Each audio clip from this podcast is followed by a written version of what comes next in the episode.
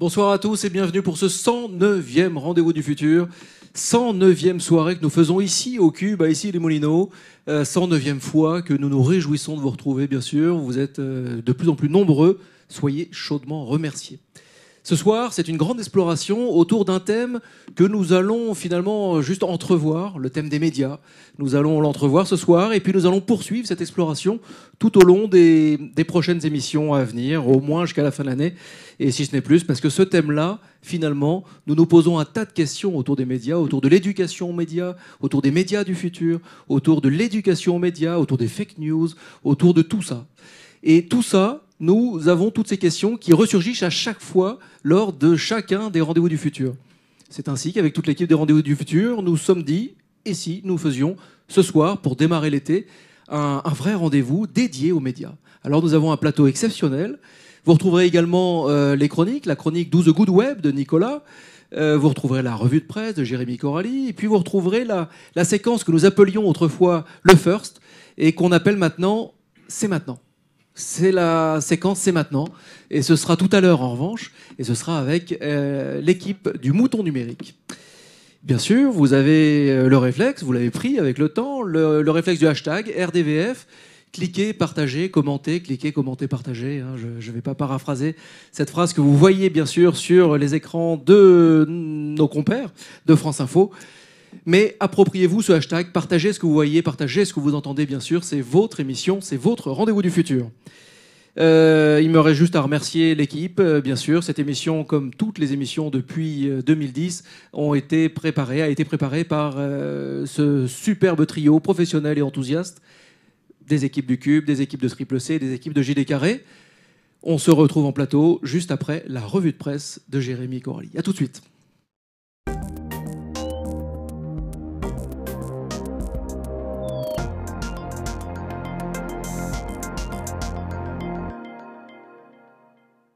La rumeur dans l'Antiquité est d'abord un média, au sens propre du terme, un canal par lequel transite un message. Une rumeur, pour nous, c'est d'abord une information non vérifiée, non officielle et souvent fausse.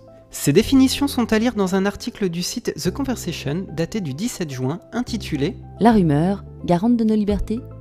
Ainsi posé, l'auteur interroge le phénomène de la rumeur qui aujourd'hui se répand de plus en plus facilement sur les réseaux sociaux, du problème des fake news au rappel de l'enjeu politique que représente le monopole de l'information labellisée correcte, l'article affirme. Hier comme aujourd'hui, par des rumeurs ou sur Twitter, s'informer, commenter, c'est aussi résister. Et ce ne sont pas les défenseurs des libertés numériques qui objecteront, alors qu'ils entrent en guerre contre l'article 13 de la directive du Parlement européen sur le droit d'auteur dans le marché unique numérique. Dans un article daté du 14 juin, le site Uzbek Erika revient sur cette énième tentative de verrouillage de la créativité sur Internet et relaie les propos de l'Electronic Frontier Foundation. L'article 13 franchit une étape sans précédent dans la transformation d'Internet, d'une plateforme ouverte au partage et à l'innovation en un outil automatisé de contrôle et de surveillance des internautes.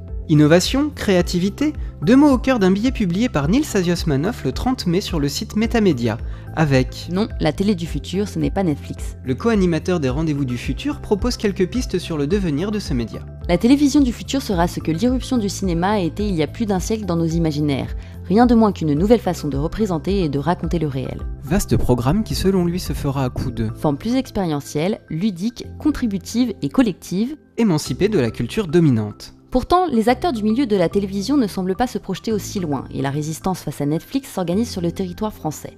Le 2 juin, le site Les Numériques revient ainsi sur le projet de fusion d'Altis Studio et OCS, bouquet de chaînes appartenant à SFR et Orange. Avec déjà 3 millions d'abonnés à OCS et des accords avec HBO, Discovery et NBC Universal, la plateforme pourrait se révéler être un sérieux concurrent au mastodonte américain. De leur côté, ce sont TF1, M6 et France Télévisions qui unissent leurs forces dans la création de Salto. Comme l'explique le site Numérama dans un article du 15 juin, cette nouvelle plateforme de SVOD proposera les contenus des trois chaînes en replay ainsi qu'un accès au direct. Encore faut-il que le projet obtienne l'accord de l'autorité de la concurrence, que l'offre de programme sache se démarquer de ses adversaires et que les conditions tarifaires trouvent leur public. Salto bénéficiant d'un investissement de seulement 50 millions d'euros, l'article pose enfin la question. Aura-t-il les moyens de ses ambitions? Et nous de poser la question, comment se fait-il que ces acteurs réagissent aussi tardivement?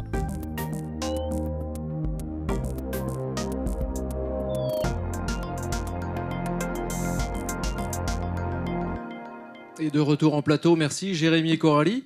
Euh, voyez, je suis vraiment bien entouré. Euh, quatre invités et évidemment mon camarade de tous les plus grands défis, Nils Adosmanov, président du Cube et euh, co-animateur donc de ces rendez-vous du futur, de la revue du Cube, président du Cube, etc., etc., etc. Nous passons, Nils, si, tu es d'accord, nous passons donc à la présentation de nos invités. Laurence Corroy, bonsoir Laurence. Vous avez été vice-présidente du conseil d'administration de la Sorbonne Nouvelle Paris. Euh, vous êtes enseignante-chercheuse, euh, notamment sur les questions liées à l'éducation aux médias et son épistémologie, et notamment la relation qu'entretiennent les jeunes et les médias, euh, et je vais même plus loin, et plus spécifiquement les consommations et pratiques médiatiques des adolescents. On a une question ici à chaque fois pour essayer de dresser un tout petit peu le portrait. Euh, la question euh, que André Brahi, qui était venu ici, nous avait dit, c'était une question qu'il taraudait tout au long de sa vie, c'était qu'est-ce que je peux répondre à une question posée par un enfant de 8 ans? Donc là, moi, je suis l'enfant de 8 ans, et je vous dis, mais très bien, mais vous faites quoi dans la vie, en fait, Laurence? Vaste question.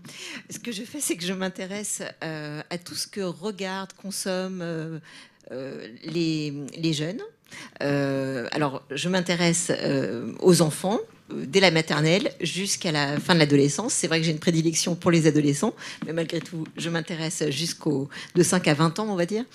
Et ce qui m'intéresse aussi, c'est de savoir comment ils se saisissent des médias, c'est-à-dire pas seulement leur consommation, mais aussi comment ils utilisent les médias à leur propre fin. Et et in fine, comment, une fois qu'on connaît mieux leurs pratiques et leur consommation, on peut mieux s'adresser à eux pour développer leur esprit critique et euh, développer éventuellement une éducation aux médias. Mais on va en reparler, il me semble. On va en reparler, c'est un des grands mots-clés ce soir. Euh, vous êtes encore surprise par les, nouvelles pratiques euh, que s'approprient justement ces adolescents, ces enfants? Oui et non. C'est-à-dire que on commence à avoir un petit peu de recul maintenant sur le numérique, alors qu'au début, effectivement, on a été très surpris de la manière dont ils s'en sont emparés. Euh, c'est un peu moins vrai aujourd'hui, mais malgré tout, euh, il y a quand même une grande euh, mobilité de leurs pratiques sur Internet. Là encore, on en reparlera, mais par exemple, l'affection qu'ils développent maintenant pour YouTube m'interpelle. On en reparlera, Nils. Didier Porquerie. Alors, vous avez occupé des fonctions importantes au sein de prestigieux médias, dont Le Monde, Libération, Métro, Bild, L'Expansion, Voici, Info Matin, La Tribune, excusez du peu. Vous êtes directeur de la rédaction de The Conversation France. En janvier 2018, vous devenez le président de Cap Science. Alors peut-être déjà deux mots rapidement. Ah bah, je vais le dire comme euh, Éloi a posé la question. Un enfant de 8 ans, vous lui dites que vous faites quoi dans la vie? Imaginez vraiment que Nils a 8 ans. Euh, je lui dis que je fais du journalisme. Et s'il me pose la question à quoi ça sert, euh, alors là, c'est plus difficile forcément, mais je, je, vais plus, j'explique plutôt. Je suis dans l'explication. Je dis, j'explique les choses, j'explique ce qui se passe dans le monde. Euh, mais j'insiste là-dessus. C'est-à-dire, je, je dis pas, je te raconte. Je te dis, je dis, j'explique. J'essaye d'expliquer si je si je sens que ce garçon ou cette petite fille est particulièrement euh, agressif et que je ne veux pas faire de peine à qui que ce soit. Mais en tout cas, je dis voilà, j'essaye d'expliquer ça. C'est ce que je fais depuis, depuis ton âge puisque à 8 ans, j'avais mon premier cadeau, ça a été une petite imprimerie, euh, une petite imprimerie de jouets, en jouets. Et alors peut-être deux mots rapidement sur euh, euh Cap Science et également sur euh, The Conversation. Euh, Capscience, c'est d'abord The Conversation qui va fêter ses trois ans en septembre. C'est euh, une aventure euh, qui, est dans le monde entier, mais avec un certain nombre d'amis, on a lancé la version française. Et la version française, aujourd'hui, elle est à 4 millions de pages vues par, mois. j'ai 12, 12 journalistes et surtout, et surtout 2200 enseignants-chercheurs, experts, qui explique l'actu, qui raconte l'actu, qui, euh, qui décrypte, etc., et qui euh, parle de leur recherche. Donc ça, c'est The Conversation.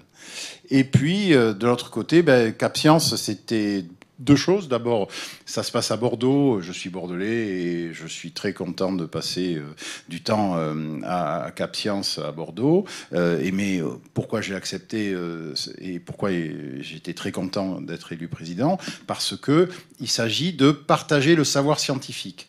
Or aujourd'hui, avec tout ce qu'on voit, la montée des croyances et la montée des opinions, il est très important de, de, de, de pour moi, en tout cas, c'est tout à fait logique de s'intéresser à ça. Et, un lien entre les deux Ah oui, totalement, totalement. C'est-à-dire, je pense qu'aujourd'hui, euh, Capian, c'est quoi? Capian, c'est une, c'est la cité des sciences pour parler aux Parisiens. C'est la cité des sciences à Bordeaux. Hein, c'est l'équivalent de la cité des sciences à Bordeaux sur les bords de la Garonne, donc, euh, et, c'est ouvert, et c'est un lieu, et c'est il y a du Fab Lab, il y a ça, mais il y a aussi des expos, et il y a aussi du, partage de, savoir. Et c'est un média, c'est un média concret, c'est un média avec des murs, mais c'est un média euh, comme The Conversation qui est euh, un outil, un outil de partage de savoir. Virginie Sassoun, vous êtes enseignante, vous êtes docteur en infocom, donc en sciences de l'information et de la communication. Vous êtes spécialisé sur la représentation médiatique des minorités. Euh, vous êtes également responsable du pôle Labo Formation au Clémy, donc le centre pour l'éducation aux médias à l'information.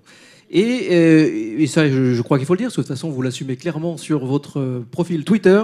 Vous êtes fondatrice de The, the le, c'est The Conversation, donc on va dire, allez, disons The maintenant tout le temps, The Cheeky Festival, qui est un festival de cinéma pour les enfants. C'est bien ça, Virginie? À fait, c'est ça. Et qui a été créé quand? Qui a été créé il y a six ans. On est à la sixième édition là, et c'est un festival de cinéma pour enfants qui est engagé en faveur de l'éducation aux, aux images. Et qui a lieu à Biarritz, je sais pas si on Tout à dit. fait, pendant les vacances de la Toussaint. Vous êtes également membre de l'Observatoire Média et Éducation au CSA. Euh, bon, Virginie, j'ai 8 ans, vous me répondez quoi? Parce que C'est bien beau tout ça, mais vous faites quoi sinon dans la vie? Alors, je vais vous répondre sur mon activité principale, ce sera plus simple. Euh, euh, donc, je travaille au Clémy, le Centre pour l'éducation aux médias. Le Clémy, c'est quoi? C'est euh, un centre de formation des enseignants. On forme 30 000 enseignants par an pour qu'ils puissent mettre en œuvre des activités d'éducation média à l'information dans leur classe, de la maternelle jusqu'au lycée. Et on produit pour les enseignants des brochures, des livres pour les aider aussi à, avoir des ressources sur lesquelles s'appuyer pour mettre pour mettre en œuvre toutes ces activités pédagogiques. Et puis enfin, euh, le troisième euh, grosse activité du Clémy, c'est l'organisation d'événements euh, euh, nationaux comme la semaine de la presse et des médias dans l'école, qui est très connue des enfants dès l'âge de 8 ans. Et donc, je vous recommande le guide pratique La famille tout écran. Je ne sais pas si on voit bien, mais en tout état de cause, vous tapez La famille tout écran sur, sur Quant notamment, et puis vous, tombez, vous tombez dessus et euh, on vous l'envoie, c'est ça? Comment, comment on tombe dessus Alors, en fait? on peut le télécharger On peut le gratuitement et euh, ça va devenir une série.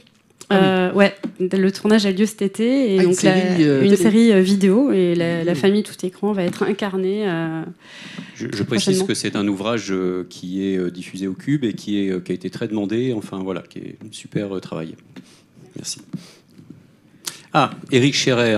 Alors, vous, vous êtes un espion du futur, un corporate hacker, un explorer de la révolution digitale à la croisée des médias, du journalisme et de la technologie. Vous avez exercé ces fonctions, ces nobles fonctions au sein de l'AFP, où vous avez été directeur de la stratégie, puis au sein de France Télévisions, où vous êtes aujourd'hui directeur de l'innovation et de la prospective. Vous participez également aux travaux de recherche humanisme numérique du Collège des Bernardins. Et euh, vous êtes euh, l'orchestrateur de ce magnifique euh, travail média, pardon, donc qui est un petit peu l'outil, vous allez en parler, de veille prospective de France Télévisions, remarquable.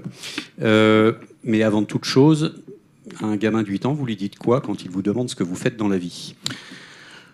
Euh, grosso modo, je fais le, je fais l'anti-brouillard en fait. Euh, J'essaye de, de regarder un petit peu devant nous, devant, euh, devant les médias, dans un paysage extrêmement encombré, très incertain, très euh, confus. Euh, J'essaye d'amener un peu d'éclairage sur ce qui est en train de, de se passer, en essayant de, de percer à travers les, les nombreux nuages qui pèsent aujourd'hui sur, sur les médias et, et de le partager non seulement en interne, pour le, groupe France Télévisions, mais aussi euh, parce que nous sommes service public euh, et de manière gratuite euh, en externe pour faire bouger l'ensemble de l'écosystème qui a tendance à être assez conservateur, hélas. Alors, on va en parler, là, je crois, tout au long de la soirée. Euh, juste avant, un petit mot peut-être sur, sur ce que vous faites avec le Collège des Bernardins. Ouais, alors l'idée, le Collège des Bernardins, c'est un think tank, hein, c'est un think tank euh, ouvert à, à- à toutes les idées. euh, et euh, ce qu'on qu'on souhaitait faire, c'était de se dire, euh, euh, le, le numérique est en train de bousculer absolument tous les secteurs de la société, c'est un et- mais ce qui nous arrive en plus maintenant, c'est l'arrivée de l'intelligence artificielle. Et on se demande un petit peu comment... euh, comment on va vivre avec une, finalement pour la première fois, avec une, nouvelle intelligence différente de celle des humains et comment dans ce monde-là on peut faire peut-être émerger les conditions d'un humanisme qui est après tout le, une des caractéristiques de notre société européenne et d'un humanisme probablement numérique. C'est pas facile. On le fait euh, évidemment avec des, quelques experts du numérique, mais on essaye d'ouvrir. Et, d'ouvrir, ça veut dire essayer de travailler, de réfléchir, de se poser des questions pour l'instant avec euh, des sociologues, des philosophes, euh, des, anthropologues, des théologiens, qui sont aussi parfois inquiets et, très souvent enthousiastes sur ce qui est en train de nous arriver. Merci. Alors moi, il est temps de faire un petit clin d'œil, un clin d'œil à une amie des Rendez-vous du Futur. Elle en avait co-animé d'ailleurs certains euh, il y a quelques temps avec Patrick Vivray, je me souviens par exemple, euh, Axel Kahn aussi, je crois. Euh, je parlais d'une amie aussi de, vous, Didier. je parlais d'Anne-Sophie Novelle. en ce moment, je crois qu'elle est aux États-Unis, mais alors elle se lance dans un sacré un sacré challenge, quoi, un sacré défi. Elle, est, elle, est, elle a lancé une grande campagne que je vous invite vraiment à aller voir sur KissKissBankBank. Euh, les médias, Le Monde et moi. Euh, son combat est assez simple en fait, c'est elle essaye de d'essayer de comprendre les tenants et les aboutissants de ce climat de défiance vis-à-vis des journalistes.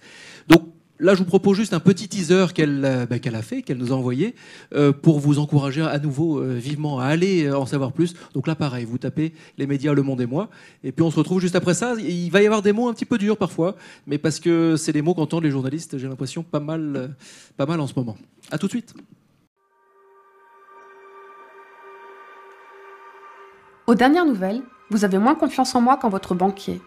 Vous me reprochez d'être une vendue, une menteuse, voire même une journalope. Avec ma course au clic, je vous parle mal et je vois le monde en sens unique. Récemment, j'ai participé à une aventure éditoriale dans laquelle j'ai pleinement ressenti cette violence et cette haine à l'égard de ma profession. Vous y êtes allé un peu fort, mais vous aviez sans doute raison. L'aventure de ce journal a pris fin. Ce fut dur, j'ai tout remis en cause.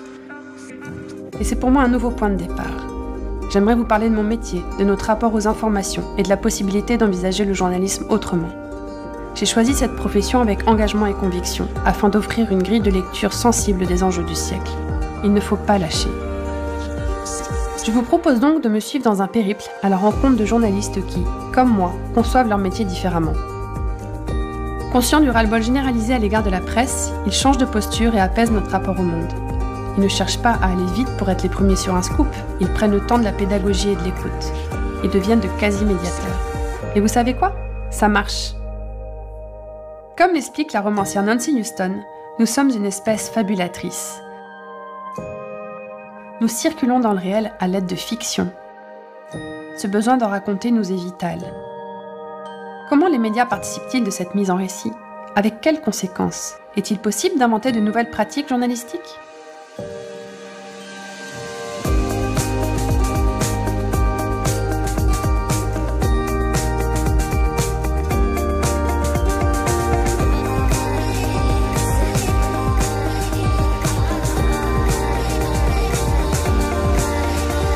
les médias Le Monde et moi, je vous propose une introspection aussi personnelle que collective sur notre rapport aux médias, au monde et à l'avenir de ce qu'il nous faut soigner plus que jamais. Il nous a paru intéressant de, bah, de vous proposer euh, d'aller voir cette campagne de crowdfunding, mais aussi de regarder un petit peu ces, images. Donc c'est une série qui, une série documentaire qui va arriver dès, janvier 2019 a priori. J'aimerais vous, entendre là-dessus, en fait, parce que là, finalement, ça permet de dresser un petit peu, de poser le décor. Une version d'un décor un petit peu dur, bien sûr. Euh, est-ce qu'il est trop dur? Est-ce qu'il est réel, euh, Laurence Qu'est-ce que, qu'est-ce que vous en pensez, vous, après avoir vu ça?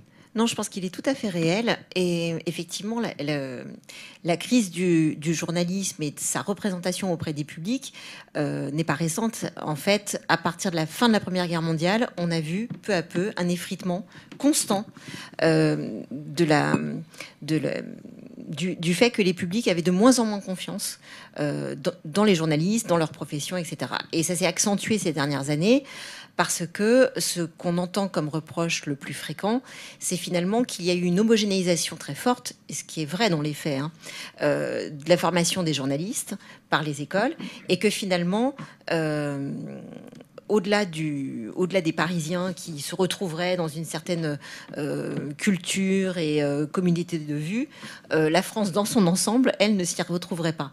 Et cette accusation des élites qu'on retrouve euh, vis-à-vis des journalistes, mais aussi euh, de la classe politique ou d'autres corps de métier qui sont qui représentent euh, des, intellectuels dans, dans leur acception très large, on la retrouve en permanence maintenant.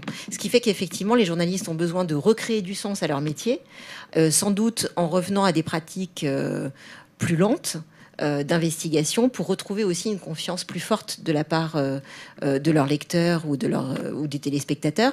Et je crois qu'effectivement, ça marche quand euh, les, les, les pure players qui ont fait ce choix ou euh, les journalistes qui recréent du sens à partir de leurs pratiques sont euh, écoutés. Oui, on, on- on voit effectivement de plus en plus de nouvelles initiatives, de nouveaux, nouveaux formats qui arrivent. Euh, Eric, vous, vous êtes euh, pratiquement au cœur d'une des plus grandes rédactions en France. La plus grande, oui. La plus grande, donc au, au cœur de la plus grande rédaction. Euh, Est-ce que vous pensez que les journalistes de France Télé sont, sensibles à ça sont, en- Entendent ça, se, se sentent aussi? Il y a eu certains mots, euh, journalope par exemple. euh, C'est dur quand même. Oui, oui, je crois que euh, la rédaction euh, dans son ensemble, qu'elle soit à Paris, dans, dans les rédactions euh, nationales, qu'elle soit en région qu'elle soit en, outre-mer, ont, pris conscience de ce qui est en train de, de- se passer et de, et de modifier, en fait, et je pense qu'on en parlera, les pratiques, leurs pratiques, leurs propres pratiques.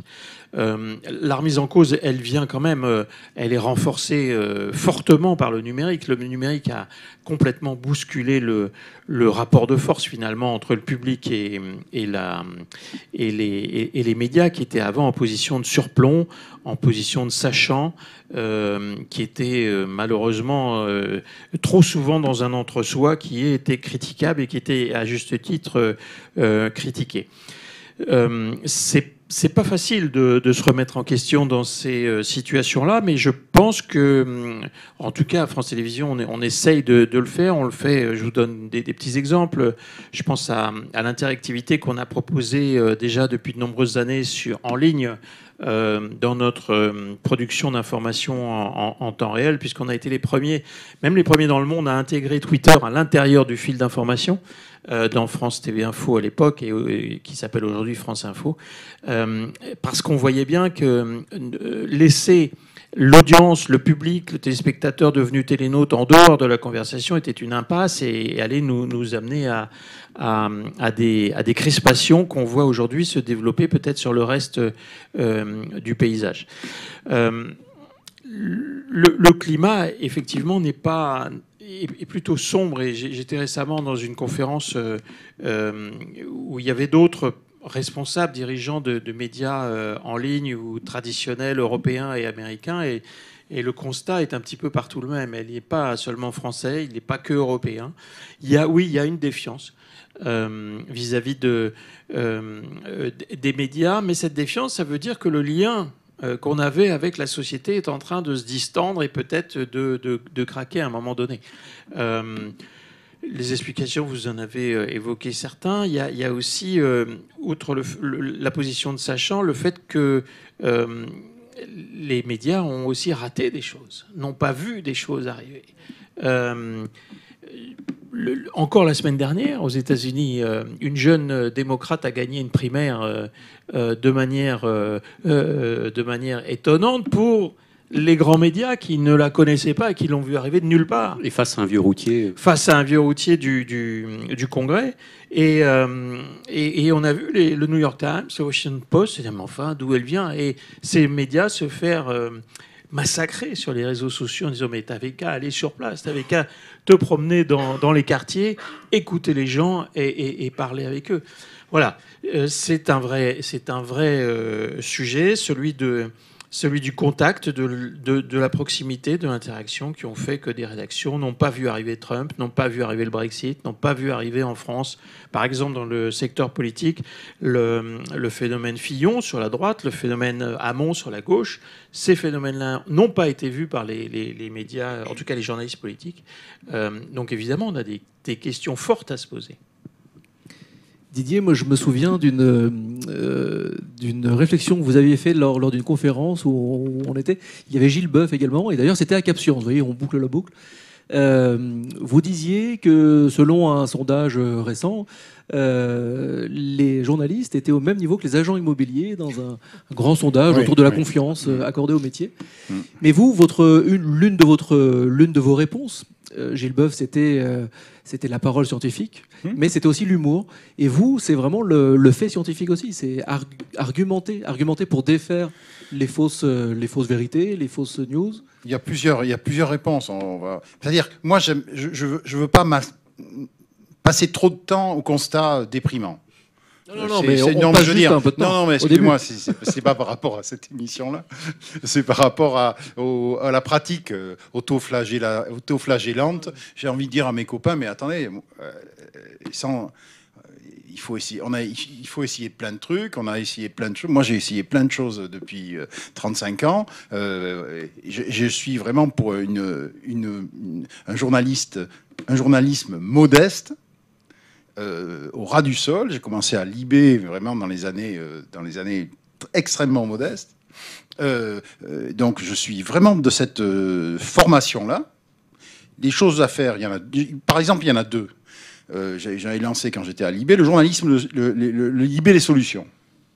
C'est-à-dire parler, parler autrement de la société, parler en termes de, de pas pas le journalisme des bonnes nouvelles, qu'on nous a dit quelquefois, etc. Le journalisme de solutions, de constructif, apporter des, des éclairages, euh, partager, partager des bonnes prat- des pratiques qui fonctionnent, etc. Bon, pas uniquement euh, les catastrophes, etc. Euh, ça venait, ça venait d'études, euh, d'études où les lecteurs disaient, mais attendez les amis, là, vous nous racontez que des choses épouvantables.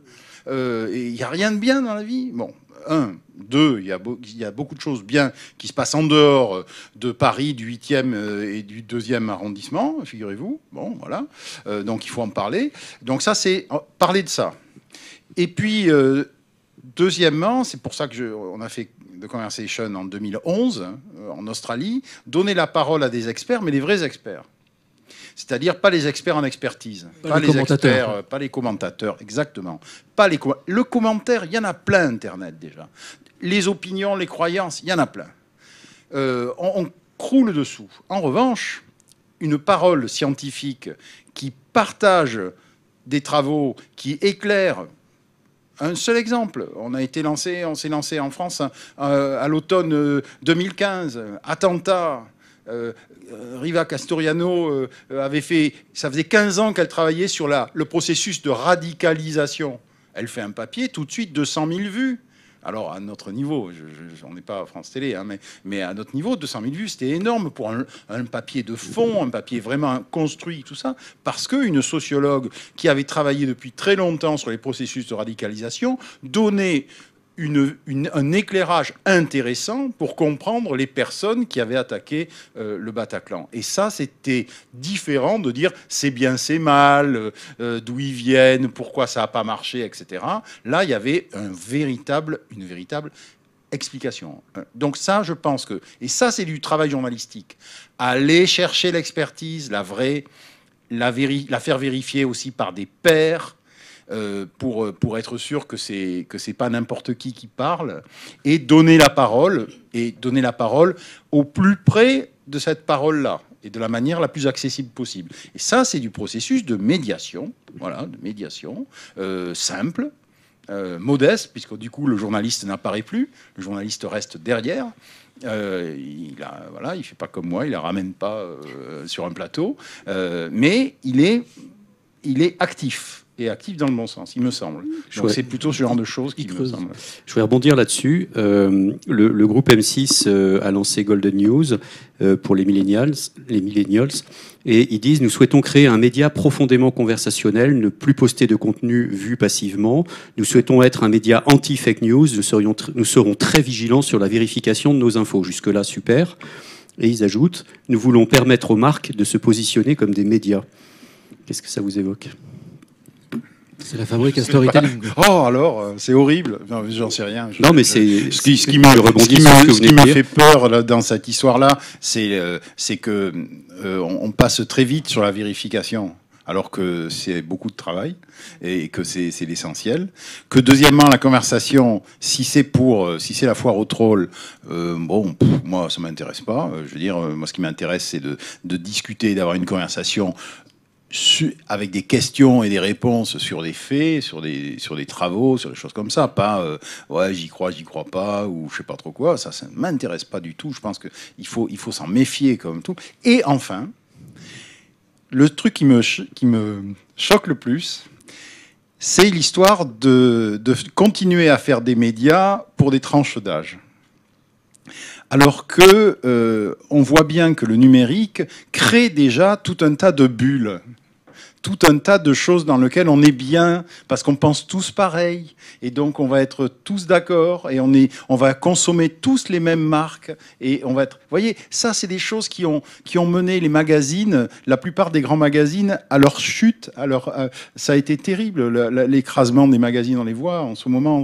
euh, pourquoi? Parce que ils avaient découpé la population en morceaux. Aujourd'hui avec le numérique je pense qu'il faut être beaucoup plus ouvert que ça et, et d'ailleurs je, je, je, je pense que ça peut même créer des, marchés transversaux, etc., même pour les marques. Euh, je veux dire, les, ne, pas imaginer d'ailleurs que les, que les médias planeurs euh, euh, sont des médias planeurs des années 70. Hein. Ils ont beaucoup évolué depuis. La fabrique du consentement 3.0 est même assez évoluée. Virginie, une, réaction par rapport à ce qu'on a vu justement avec le projet Les médias, le monde et moi? Euh, moi, pour moi, ça, ça souligne l'importance de l'éducation justement aux médias, avoir tous une culture médiatique. D'ailleurs, elle le dit, Anne-Sophie, à la fin. En gros, elle dit que c'est notre bien commun, tout ça, donc il faut s'en soucier.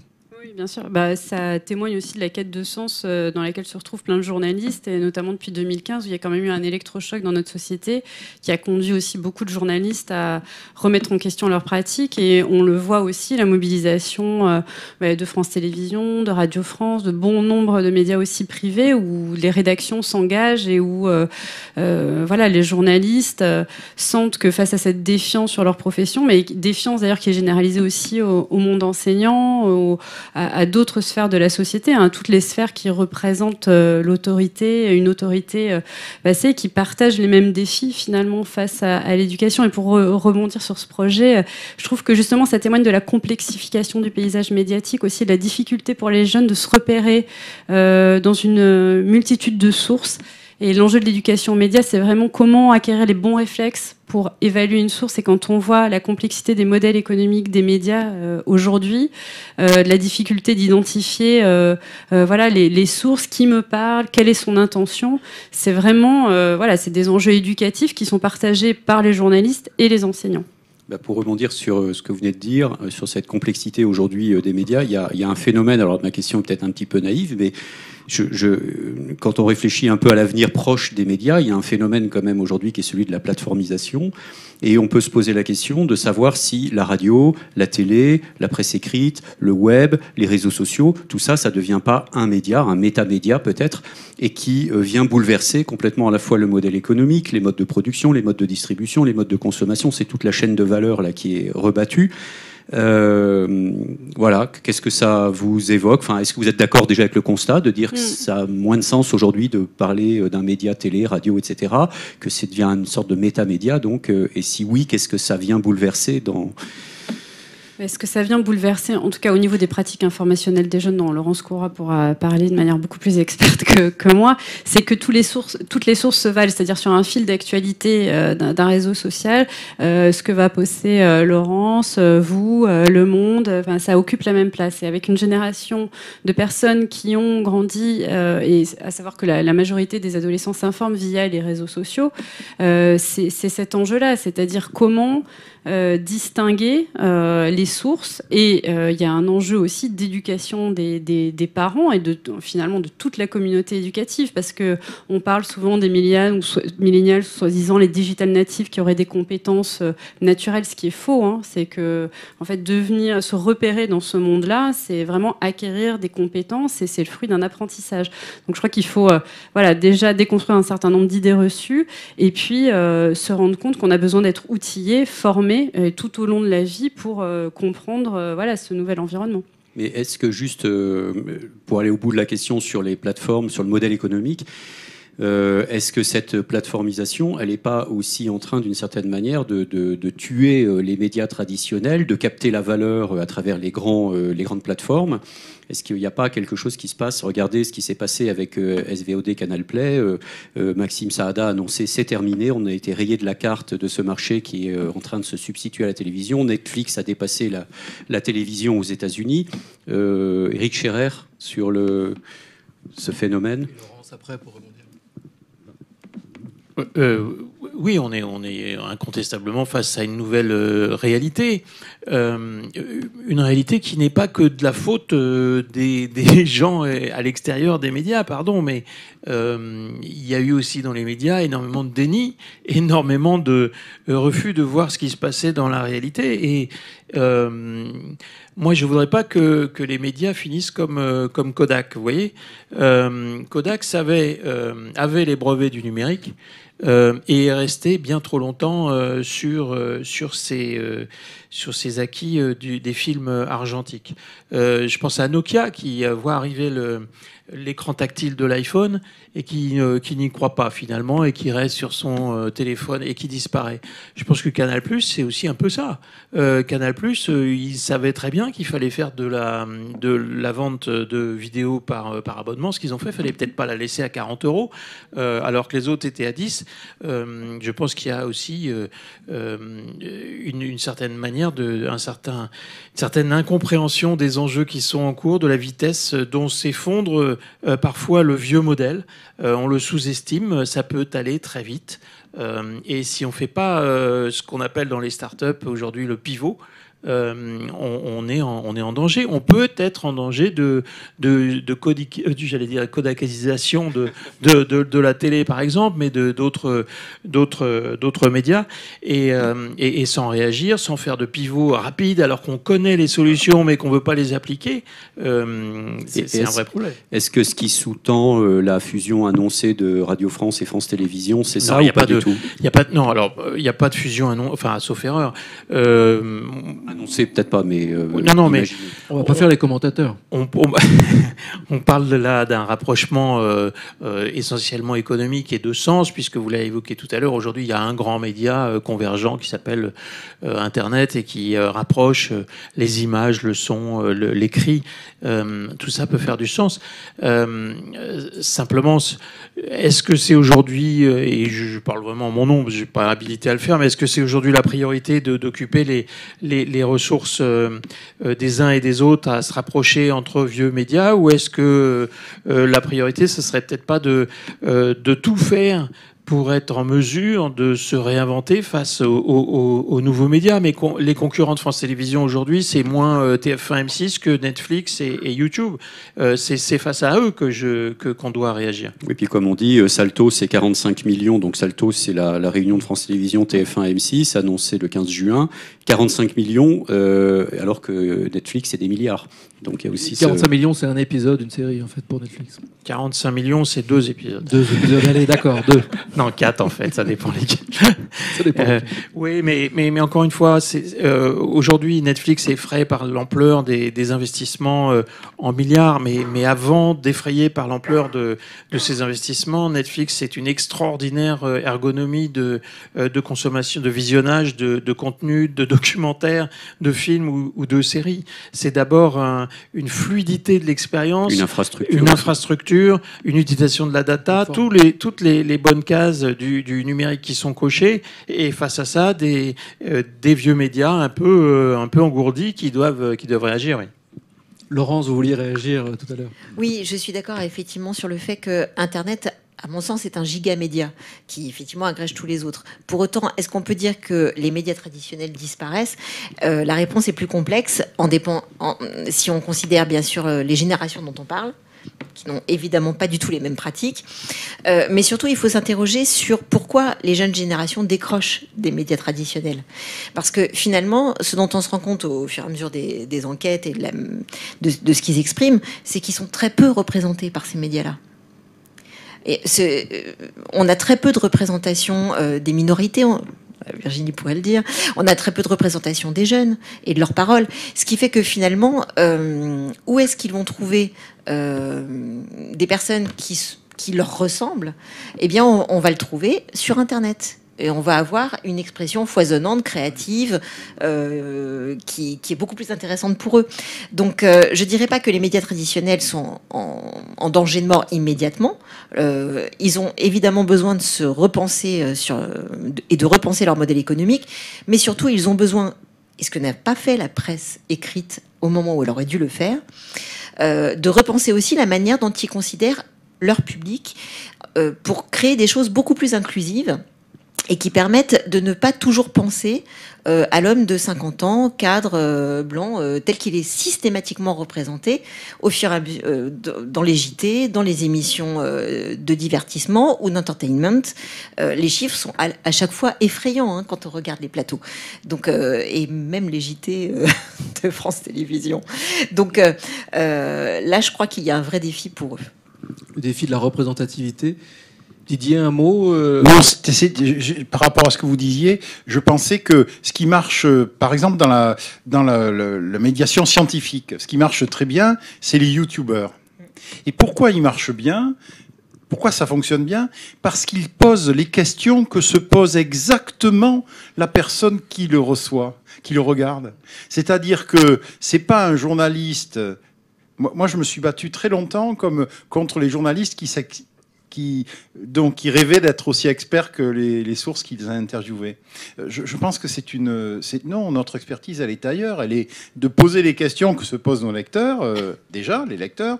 Et puis, bon, voilà. Et pourquoi les youtubeurs marchent? Parce qu'ils posent les questions directes comme ça et, et ils répondent directement. C'est un gros travail hein, derrière. C'est un très très gros travail. Moi, je me souviens, euh, avoir, enfin, je suis en train de regarder pas mal de youtubeurs euh, science et je vois le, boulot qu'ils ont derrière à vérifier, à demander à des experts de vérifier, etc. C'est très sérieux. Mais la forme, et c'est ce que vous dites quand vous, par- quand vous dites qui parle à qui, la forme est une forme très accessible, très ouverte et en miroir, c'est-à-dire je vais vous poser, je vais vous raconter une histoire. hein, vous avez raison, c'est- du narratif, mais en même temps, c'est euh, euh, euh, extrêmement direct et très difficile à faire. On va se retrouver, on va faire cette petite coupure. Je l'avais annoncé, je vous prends pas de cours. Et elle va durer un petit quart d'heure. Une coupure où vous allez retrouver Charlie et Rémi qui reçoivent l'équipe euh, du Mouton Numérique. Mais juste avant, euh, vous allez voir une petite vidéo, une petite vidéo que nous avons piquée euh, sans leur demander à Metamedia. Nous l'avons piquée. C'est en gros les bons gestes, les premiers gestes à faire en cas de fake news.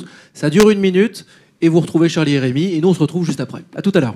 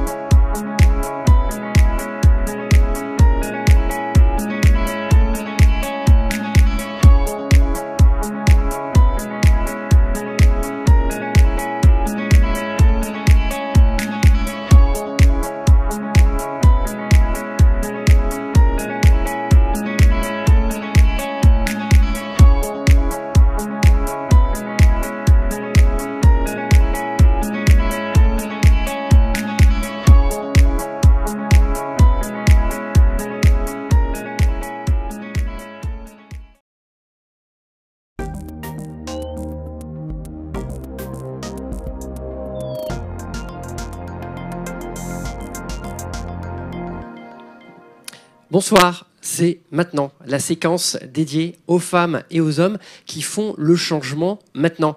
Donc une séquence euh, euh, préparée et co-animée avec euh, Rémi Hoche. Bonsoir Rémi. Bonsoir, bonsoir à tous. Tu vas bien? Très bien. Très bien, merci. Alors on va... on va se consacrer donc au sujet des médias, mais de façon un petit peu, un petit peu détournée, avec deux invités ce soir. nous accueillons Yael Benayoun. Bonsoir Yael. Bonsoir et euh, Irénée Regnault. Bonsoir. Bonsoir Irénée. En fait, vous allez nous parler du mouton numérique. Et puis, on va découvrir en fait ce qu'est ce, ce, collectif. Et puis, on va aller ensuite un petit peu plus loin. Et puis, on va essayer de se, se questionner aussi sur, sur le rapport euh, aux médias. Avant toute chose, euh, Rémi, est-ce que tu pourrais nous parler en quelques mots de nos invités? Alors, en deux mots, euh, Yael et Irénée. Donc, vous êtes tous les deux consultants euh, dans le domaine de la transformation numérique. vous travaillez à la fois pour des entreprises et pour aussi le, secteur public. Alors vous menez aussi une réflexion euh, très intense sur cette fameuse euh, transformation euh, numérique et vous avez écrit pas mal d'articles dans différents médias et Irénée, vous avez également votre propre blog depuis 2014 je crois qui s'appelle Mais où va le web? Oui c'est ça. Voilà. Et en 2016 vous vous rencontrez et je crois que de votre union est né un mouton numérique. On peut dire ça comme ça. Voilà. Donc, est-ce que vous pouvez nous dire ce que c'est que ce mouton numérique et pourquoi est né ce projet? Je commence Vas-y.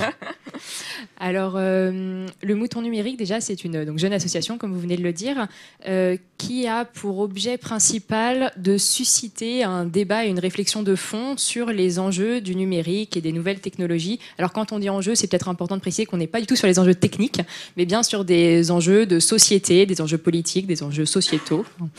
Et, euh, donc, plus concrètement, pour, bah, pour questionner justement ces, enfin, ce développement de la technique, on met en place des événements culturels, alors principalement des débats, mais je pense qu'on y reviendra peut-être sur le format, mais aussi euh, des rencontres littéraires. On a une émission radio, je pense que c'est par là que vous nous avez euh, aussi euh, rencontrés, en tout cas tout un tas de formats. Et vous avez une spécificité, c'est de mettre en lien, enfin en tout cas de mettre en discussion, en dialogue, les penseurs et les faiseurs.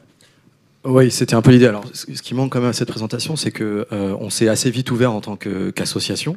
Euh, aujourd'hui, on a une soixantaine de membres qui sont, euh, pour beaucoup d'entre eux, actifs dans l'association. C'est-à-dire que les médias, les formats, ils les montent eux-mêmes. En fait, on a des gens, par exemple, qui ont monté leur propre radio. Donc, ce qui en dit long aussi sur l'association et sur la vocation qu'elle a à donner aussi à chacun, à qui veut, à qui peut. Et de toute façon, on aidera ceux qui s'en sentiraient pas capables à monter eux-mêmes justement leurs initiatives. Et pour revenir à votre question sur les penseurs et les faiseurs, oui, euh, l'idée c'était pas d'avoir forcément un débat qui était euh, euh, forcément axé sur seulement des travaux de recherche qu'on lit par ailleurs évidemment, ou qui ressemble à beaucoup de tables rondes qu'on voit avec beaucoup de personnes qui sont essentiellement dans un seul milieu, et c'est souvent l'entreprise, où il peut se dire des choses intéressantes, mais où éventuellement on rate beaucoup sur euh, le fond du débat. En fait, on est en surface tout au long. Euh, l'intérêt d'avoir un penseur, un faiseur, donc sans opérer de distinction entre les deux, puisque ceux qui font pensent et ceux qui pensent font, bien sûr, euh, c'est justement de mettre un petit peu en, en dialogue, en dialectique, euh, celui qui, qui, peut être dans la critique, éventuellement même radicale, parce qu'il faut bien aller à la source des problèmes, et celui qui a dans les mains euh, le crayon et qui, euh, par exemple, est entrepreneur ou peut-être artiste, etc. Avant qu'on aille un peu plus loin en fait, sur les modalités de ces différents projets, est-ce qu'on peut revenir sur la rencontre humaine, déjà, en fait? Et voilà.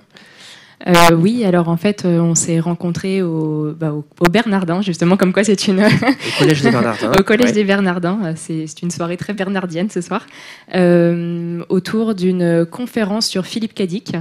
du coup, que j'organisais à l'époque, et Irénée était venue pour chroniquer, justement, sur sur ton blog Mais où va le web, la rencontre qui parlait en fait des, des relations homme-machine, si je me trompe pas, donc dans les. C'est ça dans l'œuvre de Philippe Cadic. Et d'ailleurs, ce n'est pas un hasard si nous avons choisi euh, la figure du mouton numérique en, le, le, mouton, c'est ça qui est, intéressant, parce c'est, on, est ludique, mais euh, aussi sérieux qu'on est ludique, quand même, et rigoureux.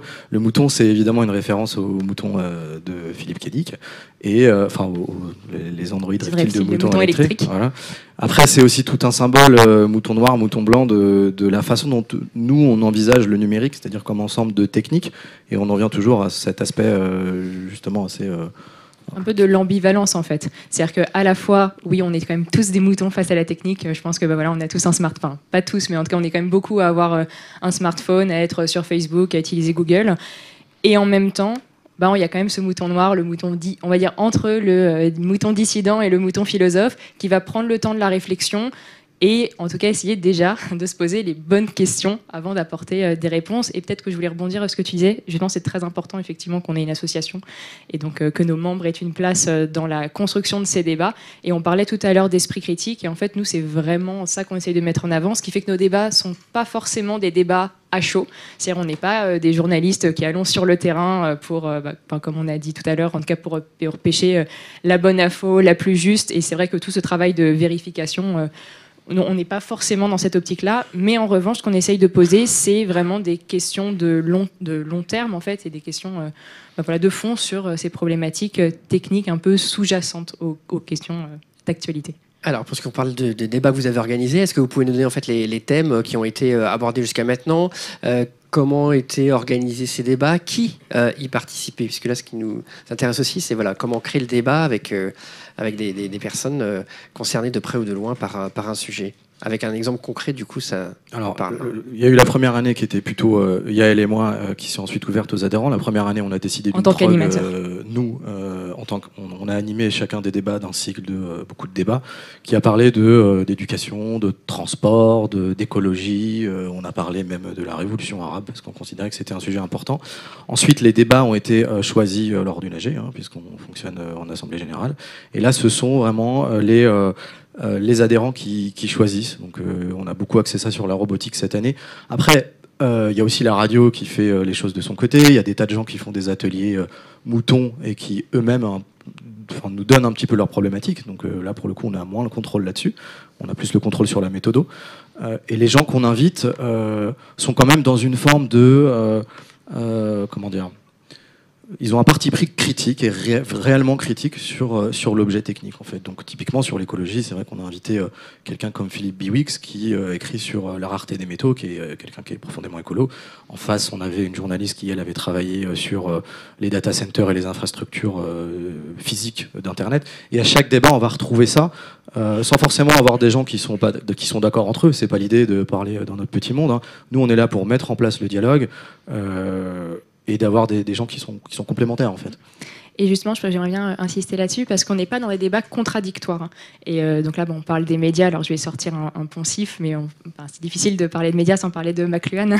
donc, effectivement, euh, le média, c'est déjà le message. Et en fait, je pense qu'on a aussi essayé de réfléchir au format qu'on a voulu mettre en place et à se dire, bon, bah, en fait, comment est-ce qu'on peut penser un format de débat euh, qui induisent euh, finalement un mode de réflexion euh, et plus largement un mode de société. Donc, euh, vous voulez des choses concrètes. Par exemple, McLuhan donne l'exemple de l'imprimerie. Je trouve que c'est un bon exemple. Il dit, bah, en fait, l'imprimerie, ça, donc c'est un, média, donc on arrive effectivement à la presse papier. Ça induit finalement d'avoir un, réseau centralisateur. Et donc, en fait, ça induit une société qui devient centralisatrice, jacobienne, etc. Et donc, bon, là, ce qui est intéressant, je pense, dans le débat aussi, c'est de se dire, bon, on parlait des youtubeurs tout à l'heure, on parle euh, aussi, euh, on pourrait parler de euh, la thèse en 120 secondes, enfin, il y a eu un article qui est sorti il n'y a pas longtemps là-dessus. On est vraiment sur des formats très courts, très ludiques, qui en fait peut-être plus que et révélateurs de la société, induisent aussi un certain mode de société. C'est pour ça que nous, en fait, on prend un peu de recul par rapport à ça, en se disant, bah, on va essayer finalement de revenir à des débats un peu classiques, dans le sens où finalement, effectivement, c'est deux personnes, effectivement, ça dure une heure et demie, mais on n'est pas dans un débat contradictoire où finalement il y aurait une personne qui serait contre et une personne qui serait pour, euh, ou après il suffirait de compter les points euh, pour dire bon bah voilà, finalement on est plus d'accord avec celle qui est pour ou plus d'accord pour celle qui est contre, mais vraiment de poser la question euh, un peu derrière. Donc par exemple, effectivement sur Internet, l'idée c'était pas de dire oui, euh, Internet, ça nuit à l'écologie ou pas, et donc euh, c'est bien ou c'est mal, mais c'était vraiment de montrer euh, la structure et l'infrastructure que ça induisait, et après de se dire, bah, en fait, politiquement, comment est-ce qu'on peut changer les choses et quel choix peut-être on a en notre possession pour, bah, pour faire évoluer le problème. Alors le mouton numérique, donc on l'a compris, donc il y, a le format débat en tant que tel, donc euh, qui, est en présentiel avec euh, des vrais gens, c'est ça, dans, la salle. C'est ça, c'est des vrais gens. Avec, des vraies personnes qui débattent, c'est ça, des vrais animateurs. Euh, et puis l'idée, c'est de, ces débats sont filmés. Je crois. Et donc, euh, il y a aussi d'autres euh, d'autres dispositifs que vous mettez en place. Et donc, euh, co- comment est venu notamment le dispositif radiophonique ou podcast? En fait, les, dispositifs, ils sont à la fois liés à ce que veulent faire nos adhérents. Donc, ils- en fait, ils viennent d'où? Bah, Ils viennent des adhérents. C'est ce qu'ils ont envie de faire. On a deux dispositifs sous forme d'ateliers, par contre. Par exemple, il y a des gens qui, qui vont amener, eux, des compétences et dire, bah, comme on est souvent sollicité pour faire des ateliers, c'est moi qui vais faire la formation. On a aussi un format type club de lecture qui va s'ouvrir, où là, pour le coup, l'idée, c'est de, plutôt en interne dans l'association, d'avoir vraiment euh, une, une montée en savoir, en fait, sur, euh, sur des textes un petit peu fondamentaux euh, de la technique, de la technologie, puis de la politique de manière générale. Et peut-être juste pour revenir précisément sur le format radio, en fait, nous, ce qui nous a intéressé, euh, c'était effectivement dans les débats, c'est compliqué de toujours faire venir un penseur et un faiseur. Et euh, l'idée qui nous avait séduit, en fait, quand Stéphane, qui d'ailleurs est dans la salle euh, avec Estelle, sont venus nous voir en disant, bah, nous, on aimerait bien monter un format radio, c'était d'inviter qu'une seule personne, mais qui soit peut-être justement plus ce faiseur et qu'on laisserait écouter et en disant, bah voilà, dans les débats, on serait plutôt dans un format qui pose des questions. Et le format radio permettrait en tout cas de creuser ces questions, mais d'un point de vue peut-être plus pratique, en mettant en avant des, euh, bah, voilà, des initiatives qui euh, font concrètement des choses, parce que euh, c'est bien de poser des questions, mais à un moment, il y a quand même des réponses en tout cas qui sont mises en, en place, et c'est bien de leur donner aussi une certaine visibilité. Alors du coup, si on a envie d'être un mouton numérique et qu'on veut vous proposer un projet, comment ça se passe Et vous avez combien de moutons euh, actuellement dans le troupeau? Alors aujourd'hui, il y a une soixantaine de moutons dans le troupeau et euh, c'est très bien, on est très contents. Euh, comment ça se passe? En fait, les, les gens viennent chez nous pour plein de raisons, hein, évidemment. Euh, Il y a beaucoup de gens qui viennent parce qu'ils sentent que euh, dans les domaines qui les intéressent et qui peuvent être le numérique, hein, il y en a d'autres, ça va être euh, le réparer des vélos, il y en a, c'est le numérique, c'est comme ça. On les accueille, euh, ils trouvent euh, chez nous euh, la possibilité de faire des choses. Donc pour nous contacter, c'est très simple, hein, vous tapez euh, mouton numérique sur Internet. Partout, Bonjour à mouton-numérique. Ouais, partout où vous voulez nous trouver, vous nous trouverez de toute façon. Euh, puis ensuite, c'est très humain. hein. On, est, on reste une euh, petite association, donc un ancrage local, mais euh, bon, Internet, euh, c'est plus tellement local. Donc euh, on, récemment, il y a eu un atelier qui a eu lieu euh, à La Réunion. Euh, il y a, des tas de choses qui se font assez, euh, facilement, en fait. Et effectivement, en fait, il y a des formats qui sont plus souples que d'autres. Pour faire des débats, comme c'est quand même, euh, bah, faut mobiliser une salle. Généralement, c'est, euh, on a un public de en moyenne 80-100 personnes. Euh, là, c'est comme ce que disait René tout à l'heure, c'est voté à- en AG. Donc, c'est-à-dire, euh, c'est les moutons qui arrivent, qui proposent euh, leur, leur débat, et puis c'est voté. Et comme il y en a six dans l'année, bon, bah, on choisit les six et on, on essaye de faire la, programmation. c'est- à la fois des débats, mais on a aussi euh, évidemment pas mal de, de journalistes, de chercheurs dans l'association, pas que. Il y a des gens qui viennent pas du tout de là. hein, c'est Et, très et ça qui est intéressant, en fait, c'est on est très hétérogène. Et il y a beaucoup de gens aussi qui de plus en plus écrivent en fait aussi pour, pour l'association. Donc il y, a, il y a de plus en plus de tri. On sent, on sent déjà qu'il y a une conversation entre vous, il y a une, euh, voilà, une On facilité beaucoup à passer la parole de, de l'une à l'autre. euh, euh, mm, mm, très bien. Moi, alors, ma question euh, que je- que j'avais en tête, euh, c'est c'est, est-ce que du coup, en créant ces contenus, est-ce que vous vous considérez euh, comme un média? C'est une, longue question qui a été longuement discutée en AG. Je la que question n'est pas longue, mais peut-être la réponse. C'est une longue réponse, Oui. pardon. Alors juste pour, pour faire un tout petit détour, je pense qu'il y avait, enfin moi à la base j'étais euh, blogueur comme vous l'avez dit, euh, Yael euh, qui était plutôt dans la recherche. Euh, on avait aussi besoin d'avoir un, un ancrage physique pour commencer, parce qu'Internet euh, c'est très bien. Nous on est plutôt un média spontané, citoyen, sur le temps libre des gens. Donc déjà c'est quelque chose qui n'est pas forcément conventionnel. Il n'y a pas beaucoup de médias comme ça. Souvent c'est des blogs. Et euh, du coup je perds mon fil de mouton. Alors, en fait, du coup, moi, je reprends le fil. Vas-y, reprends le fil. Euh, Très complémentaire. mais- hein. en, en fait, ce qui est intéressant, c'est que je pense que spontanément, on se considérerait pas comme un média, Euh, parce qu'en fait, comme je le disais tout à l'heure, on n'est pas des journalistes, on va pas sur le terrain, et justement, on est une association. et là, normalement, tu es censé sortir ta super phrase sur euh, on n'adhère pas à un. Oui, on n'adhère pas à un média, mais on adhère à une association. Voilà. Mais c'est vrai. Et, euh, et je- et je pense que ça, c'est assez important parce que, en fait, on laisse la possibilité à nos membres, justement, de, d'animer une conversation et du coup, de finalement, on va dire, euh, bah, amener les bonnes questions, en tout cas avoir cet esprit critique. Et on, on- c'est vrai qu'on l'a pas assez dit, mais on est vraiment dans des formats qui sont en fait euh, très grand public. Et, euh, et donc le but, c'est pas non plus de mettre plein de mots compliqués partout. Pour, euh, non, on est vraiment dans la déconstruction des problèmes assez, assez simplifiés. Et euh, du coup, mais c'est moi qui ai perdu le fil. Donc là, tu es censé récupérer. Euh, du coup, qu'est-ce que j'ai récupéré C'est Pelote, pelote de laine. Alors, C'est- c'est- à c'est- sympa ce que tu fais. C'est pas très mouton ça. Euh, non, mais si du coup, qu'on est pour un- non, répondre mais à est-ce qu'on si. est, Il a- qu'on est un média bah, euh, Il se trouve qu'on est producteur de contenu, hein. mais après, en fait, on s'interroge, je pense, plutôt. on- D'ailleurs, on est un, mé- un métamédia. oui, mais du coup, pas, Non, pas il comme il y a- il y a quand même métamédia, quelque mais chose qui est important, dans le que- sens. On va vous, on va vous laisser, on va partir. non, mais c'est passionnant. Et, euh, et alors, quel est votre rapport avec les autres, euh, les autres médias? Euh, Est-ce que vous êtes, euh, est-ce qu'il y a des, des- des contenus en fait qui sont repris par les autres médias ou vous faites de la veille particulière sur les médias? On a, on a des, on a des partenariats qui sont permanents, donc par exemple avec France Culture, avec euh, Socialterre, avec un magazine qui s'appelle Le Zéphyr. on travaille avec une agence. Donc en fait, on a, puis bon, après, de, de chacun de son côté, on écrit aussi un certain nombre de tribunes euh, sur certains des sites que vous avez montrés tout à l'heure. Donc en fait, on travaille en, en copain-copain avec euh, les gens qui, qui partagent nos valeurs, je dirais. Rémi, je crois que tu as une euh, dernière question à poser. Euh, oui, une question. Alors, sur, euh, dans votre manifeste ou je crois sur votre site, vous dites, c'est intéressant, c'est une question que tout le monde se pose, et, enfin qui est largement posée plutôt. Le numérique est éminemment, éminemment politique. Et alors, effectivement, ça pose la neutralité, ça pose la question de la neutralité de la technologie. Alors, comment vous le, pour vous, comment vous le voyez ça? En fait, euh, s'il y avait un, mot qui quand même nous convient assez bien au mouton numérique, c'est qu'on est fondamentalement critique du progrès. Ça ne veut pas dire qu'on est contre le progrès, ça veut dire qu'on le définit d'abord et puis qu'ensuite on pose un regard critique dessus. Effectivement, la technologie aujourd'hui, c'est quelque chose qui est constaté plus que c'est choisi. Euh, on a l'impression que c'est déjà déterminé, que ça va dans une direction et puis qu'on n'a plus qu'à la suivre. Alors, évidemment, c'est pas le cas, ce sont toujours des choix. Je pense que c'est beaucoup plus clair aujourd'hui ce que je suis en train de dire que ça l'était il y a cinq ans. Donc c'est tant mieux, je pense qu'il y a eu du travail Et que même l'année dernière, en fait. et que même l'année dernière. Mais du coup, il y a encore du travail à faire euh, sur, euh, typiquement, moi j'ai l'impression que c'est repris en ce moment le numérique comme une question politique de la politique, c'est-à-dire euh, ça va être la droite contre la gauche ou les GAFA contre la France ou des débats qui sont très intéressants et utiles. Mais il faut revenir aux politiques en tant que le politique, c'est-à-dire que c'est un, objet politique, la technologie. Au-delà d'avoir un Google français, il y a d'autres questions qui se posent, qui sont par exemple, pourquoi en première instance on ne veut pas d'un Google américain et est-ce qu'il faut en faire un pareil ici, typiquement? Et que ça questionne fondamentalement notre vivre ensemble et la société dans laquelle on est. Et les choix qu'on fait Et par rapport à, ça, fait. à cette technologie. Et les choix d'un point de vue individuel, mais aussi d'un point de vue euh, structurel et collectif. Merci à tous les deux d'être venus sur le plateau. Avant qu'on se quitte, j'aimerais qu'on fasse un petit tour de, de plateau. On va rester à nos places.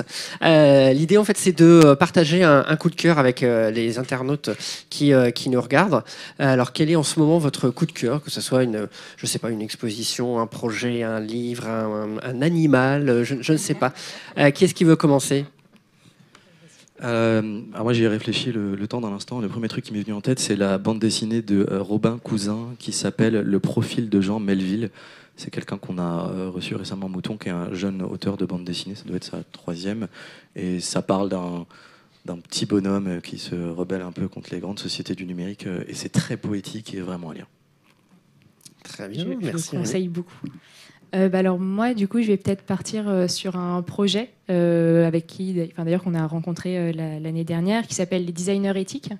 et qui, bah, d'ailleurs, ça va être en octobre ou en septembre, font annuellement une grande conférence, et d'ailleurs c'est même la première conférence en France, sur la, la conception du numérique responsable. Et du coup, en fait, toute leur réflexion, c'est de c'est d'essayer de savoir. Alors du coup, je le traduis mal, mais vous les inviterez quand ça vous fera, comme ça vous pourrez développer. Euh, mais euh, c'est justement de réfléchir euh, à la manière dont on design aujourd'hui. Alors c'est vrai qu'on pense tout de suite au design web, mais euh, plus globalement, euh, comment est-ce que, euh, alors on connaît le design de l'attention, on connaît le privacy by design. Voilà, du coup, j'ai totalement perdu le fil, mais Ah en gros, vous avez l'idée. D'accord, on Comment ira. on fabrique des produits numériques euh, qui respectent euh, les humains. Éthique, responsable. D'accord, bon, on, ira, on ira voir un petit peu euh, de façon plus précise ce qu'ils font alors. Très bien, merci euh, Irène, euh, merci Yael, merci Yael. Euh, Rémi, Moi, toi tu as un coup de cœur aussi? Ouais, un coup de cœur art contemporain pour changer. Euh, c'est euh, un artiste très connu qui s'appelle Subodh Gupta. J'ai toujours du mal. Hein, un Pardon? art- Subodh Gupta. C'est un artiste indien, euh, une star de l'art contemporain. C'est à la Monnaie de Paris jusqu'au 26 août. Et euh, c'est vraiment sa première rétrospective en France. C'est assez, euh, assez fascinant. Il travaille avec les ustensiles traditionnels euh, indiens qui, et il construit des énormes sculptures notamment. Euh, on peut en voir d'ailleurs euh, gratuitement dans, dans la cour de, de- de la Monnaie de Paris. Et après, il y a plein d'autres installations où on mélange un peu le, le sacré et le quotidien. Et c'est assez, assez passionnant. Très bien, très, très rapidement, moi aussi j'ai un petit coup de cœur, ça s'appelle Les promesses de l'aube. C'est une pièce de, de, Euh, c'est pas du tout les promesses de l'eau en fait, c'est un autre coup, coup de cœur. En fait, je suis en train de confondre. Il y a une pièce en fait du théâtre des possibles en fait qui est jouée actuellement euh, à, à Avignon que je vous conseille. Donc euh, je vais tweeter en fait le nom qui m'est voilà Euh, du théâtre des possibles qui est mis en scène par Violaine Arsac et qui écrit et mis en scène par Violaine Arsac et qui questionne un, un- un personnage médecin scientifique avec son rapport à l'intelligence artificielle. Voilà, il y en a une belle pièce très chouette dont, dont je vous retrouverai euh, le nom. Désolé pour, euh, pour, les, pour les auteurs.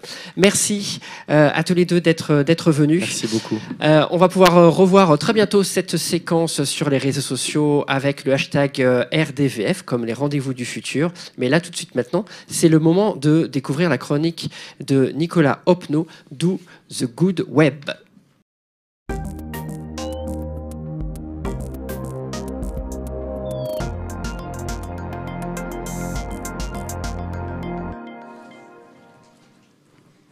Et si demain nous devenions tous e-reporters, tous pilotes de notre propre média, avec ses contenus, son influence, son audience, ses réseaux, puisqu'une opportunité sympathique et excitante, cela pourrait bien devenir un devoir, associé à des droits pour tous, pour développer son profil professionnel, pour valoriser ses compétences métiers tout au long de sa carrière, pour partager ses recherches d'informations, son expertise, pour amplifier son expression citoyenne ou pour accompagner ses enfants dans la découverte du monde.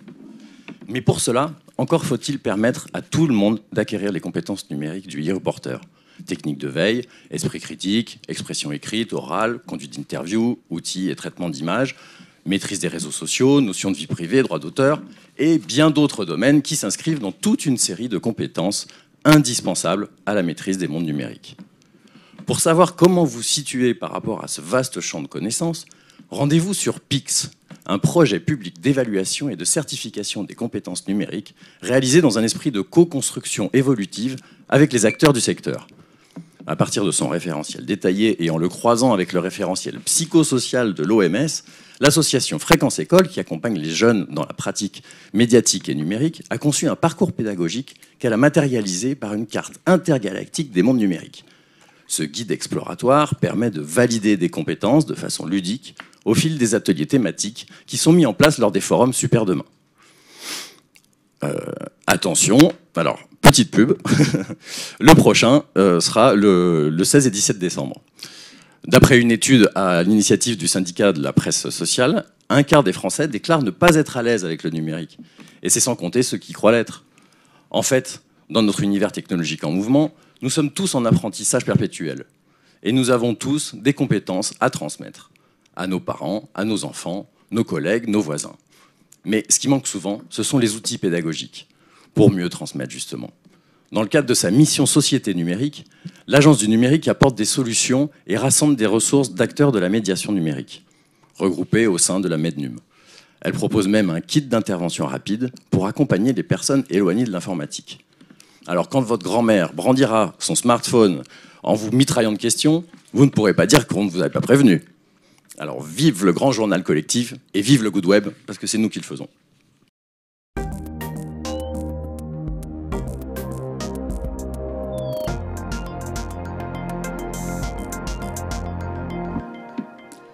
Merci Nicolas, merci 12 Good Web parce que c'est nous qui le faisons effectivement. Euh, merci Charlie et Rémi. Une réaction, donc on se retrouve bien sûr en plateau. Euh, Didier, une réaction sur, euh, bah, sur un peu tout ça parce que ça fait 20 minutes qu'on s'est pas vu. Ah oui, j'ai changé Non, Oui, oui, un peu, un peu. Euh, Plus, ouais, Ouais, je- Il y a juste un point. Euh, sur, euh, on n'adhère pas à un média, on adhère à une association. Alors, forcément, euh, étant un média associatif de Conversation, je, je- suis obligé de, réagir un tout petit peu à ça. Donc, The Conversation est, est un ensemble d'associations à but non lucratif, avec des adhérents. On n'a pas de pub, on est gratuit, on est entièrement sous Creative Commons. On, est dans le partage du, savoir le plus gratuit possible. Et en effet, euh, on a des adhérents. Et en effet, on est, je, pense, et, c'est juste pour dire ça, parce que c'est pas juste pour reparler de Conversation, mais il y a un modèle qui est en train de se développer actuellement, qui est le modèle du membership. Est-ce que vous, la question du membership, c'est est-ce que vous êtes, si vous êtes d'accord avec le média que nous faisons, êtes-vous d'accord pour le soutenir, même s'il est gratuit. C'est le, c'est le modèle de The, Correspondent euh, en, Hollande et maintenant aux États-Unis. C'est le modèle de pas mal d'autres. euh, C'est, c'est ce qui est en train de se faire avec le Bondi Blog, qui va lancer euh, une campagne de membership en, en- je sais pas pourquoi on dit membership d'ailleurs, pourquoi je dis pas adhésion, mais enfin bon, enfin vous voyez, vous avez l'idée, et voilà, des membres quoi. C'est-à-dire du, citoyen qui soutient un média parce qu'il croit à l'utilité de ce média. Et c'est en train de, alors c'est en train de- de- d'émerger, et je pense que c'est bien parce que regardez le, ProPublica aux, États-Unis, c'est aussi ça, c'est-à-dire c'est un, un- collectif soutenu alors, par des fondations là, c'est pas des membres, hein, c'est pas des adhérents, mais c'est donc je, je- crois qu'il y euh, y a un modèle philanthropique des médias qui est en train d'émerger. Et il y a aussi un petit modèle de membres, d'adhésion, qui, qui est en train d'ém- d'émerger. Mais enfin bon, ça, je, suppose que euh, c'est juste de là où, je, suis que je vois ça. Laurence, Virginie, Eric, une, réaction sur ce que vous avez pu entendre là depuis, bah, depuis ces 20 minutes, que ce soit sur le mouton numérique ou sur la chronique de Nicolas, ou euh, bah, qui, en gros, qui nous dit 12 good web, euh, c'est notre web à tous, quoi, en gros. Faisons attention. Oui, d'une certaine manière, c'est un bien commun, euh, puisque finalement, on peut tous être acteurs de ce web et en même temps euh, en être les gardiens. C'est ça qui est intéressant. Et euh, il faut se souvenir quand même que les totalitarismes euh, ne posent pas ce type de questions. Euh, nous avons la chance d'avoir une presse libre, d'avoir une pluralité, une diversité des médias et aussi d'avoir un web libre. Il faut regarder les pays qui, mettent des frontières au web et c'est intéressant de les comparer avec l'état démocratique dans lequel le, le pays en question est. Donc, c'est vrai que l'information peut se dévoyer, c'est vrai qu'on entend beaucoup parler des fake news en ce moment, mais malgré tout, il faut se rappeler que la, la- la liberté et la libre circulation de l'information est un bien commun pour nous tous. Virginie, oui, une réaction Oui, bah moi je trouve que c'est plutôt euh, stimulant de voir euh, comment des initiatives euh, associatives comme le mouton numérique, où il a été question de fréquence école, de super demain, mais qu'il y a des acteurs aussi associatifs. C'est vrai que dans le champ de l'éducation aux médias, les médias, des acteurs euh, évidemment dont on ne peut se passer. Il y a évidemment les enseignants euh, et toute la communauté éducative. Et il y a aussi les acteurs associatifs qui, je crois, jouent un rôle crucial, et notamment tous les acteurs de, l'éducation populaire. Et on voit bien comment les citoyens ont besoin de se saisir de ces questions, de devenir des acteurs. Et sur la difficulté de répondre à la question sur euh, êtes-vous un média, c'est je crois qu'en en fait, il y a un changement civilisationnel majeur qui est qu'on est tous devenus des médias euh, producteurs, diffuseurs d'informations, ou en tout cas des médias potentiels. Euh, euh, on peut adhérer à des médias, soutenir le, journalisme de solutions, on peut trouver des solutions sociales d'innovation à travers les médias qui nous les proposent. Et donc tout ça participe voilà, à cette évolution euh, qu'on décrit aujourd'hui et qui est plutôt, je trouve, euh, stimulante. Pour la Le, réflexion. le fait d'ailleurs qu'on devienne tous des médias avec euh, les récits de soi, notamment les réseaux so- sociaux, etc.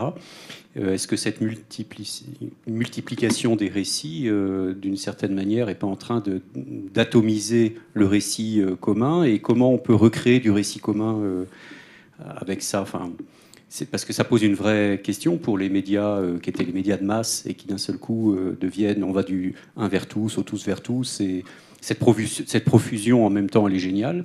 C'est la diversité, c'est même l'altérité, c'est plein de choses. Et en même temps, on perd quelque chose du, du grand récit commun, quoi. Oui, c'est vrai, c'est en train de, de- de- d'arriver. Et puis le, le goût pour, euh, en tout cas la- l'appétit pour la personnalisation des, des contenus est en train de, euh, de modifier considérablement la donne pour les médias euh, traditionnels. Et vous l'avez dit, on est en train de passer des, des masses médias, des médias de masse qui faisaient du carpet bombing pour tout le monde à la même heure, au même moment et de manière indifférenciée, à euh, quelque chose de beaucoup plus euh, ciblé qui peut être euh, au début des médias de, précision vers des niches et des communautés, puis se dirige en ce moment vers une, personnalisation de masse. Et c'est assez compliqué à, gérer pour, pour les médias. À des médias à qui on demande aussi, d'ailleurs, et, vous, vous, le dites, de, finalement de créer du lien social, de faire, euh, en tout cas de contribuer à faire société. Euh, c'est pas très facile de créer du lien social quand dans le salon même du foyer, ce lien social n'existe plus puisque nous sommes tous en train de regarder des, Chacun des, son écran, des, ouais. des contenus ou des émissions, des programmes différents sur des écrans différents. Donc si ce lien n'existe pas dans le salon, comment voulez-vous le recréer au ni- au niveau d'une nation ou d'un pays? C'est un sujet, c'est une des, c'est une des, des- un des inconvénients effectivement de la personnalisation. Je crois qu'on s'organise, en tout cas, les- la, la tendance est de s'organiser en ce moment en en, communauté, je ne veux pas dire tribu, mais c'est quand même la réalité. Euh, Ce sont des communautés qui se réorganisent au-delà des âges, au-delà des générations, au-delà des frontières, euh, également autour de certains euh, centres d'intérêt, forcément. Mais c'est un petit peu une granularité qui n'est pas l'individu. Euh, mais qui est plutôt autour de, autour de, groupes et de, et de communautés qui sont en train d'être euh, d'être faites. Et puis il y a quelque chose qui arrive qui va certainement complexifier la donne. Euh, Yael Benayoun tout à l'heure a parlé a cité McLuhan, le message c'est le médium. Et il y a quelque chose qui est peut-être en train d'arriver, c'est que le message c'est le médium qui pense. C'est-à-dire qu'aujourd'hui la télé vous regarde autant que vous la regardez. Euh, elle vous observe autant que vous l'observez, euh, elle vous analyse dans vos comportements. Et donc euh, là aussi, il y a quelque chose dans ce média de précision, ce média chirurgical. Il y a quelque chose qui arrive qui est l'intelligence artificielle. Est-ce que vous pouvez en dire deux mots? Comment vous voyez cette évolution-là? Alors oui, forcément, ça c'est la nouvelle, le- le- la nouvelle vague numérique. Autant le, le- le mobile était symbo- symbolisé finalement les années 2000, euh, l'internet les années 90, euh, nos années euh, 2010 sont en train d'être euh, euh, envahies par euh, l'intelligence artificielle qui d'ailleurs va très très vite qui euh, regroupe tout un tas de, euh, de sujets euh, différents euh, et qui impactent euh, en tout cas nous, notre secteur des, des médias. Il impacte au niveau de la production des contenus, au niveau de la fabrication, de la création, il impacte au niveau de la distribution, vous l'avez dit tout à l'heure, euh, par euh, ces phénomènes de, de recommandations de plus en plus personnalisées. Ce sont des algorithmes qui aujourd'hui euh, Netflix ou Spotify à vous adresser euh, normalement le, contenu le, plus pertinent. Euh, ce sont des algorithmes qui aident à reconnaître des images, à faire de la traduction euh, simultanée, à, pratiquer ce qu'on appelle le, speech to text, à faire des, sous-titres en temps réel, tout un tas d'applications qui finalement sont, peuvent être utiles, qui peuvent aussi euh, venir aider ou contribuer à, euh, à des personnes euh, en situation de handicap qui peuvent aussi compléter le travail des journalistes en fabriquant même des articles pour permettre aux journalistes peut-être de faire des tâches un peu plus intéressantes que des résultats sportifs ou des résultats financiers. Et ce, média qui pense, il est sacrément puissant. Alors on voit que Instagram euh, lance euh, sa télé verticale, hein, euh, donc comme ça qu'il l'appelle, donc sur mobile, avec son milliard d'utilisateurs.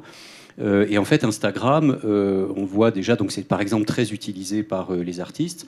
Et aujourd'hui, la plupart des artistes se font connaître auprès des galeries via Instagram. Et les, galeristes vont découvrir les artistes aujourd'hui, aujourd'hui via Instagram.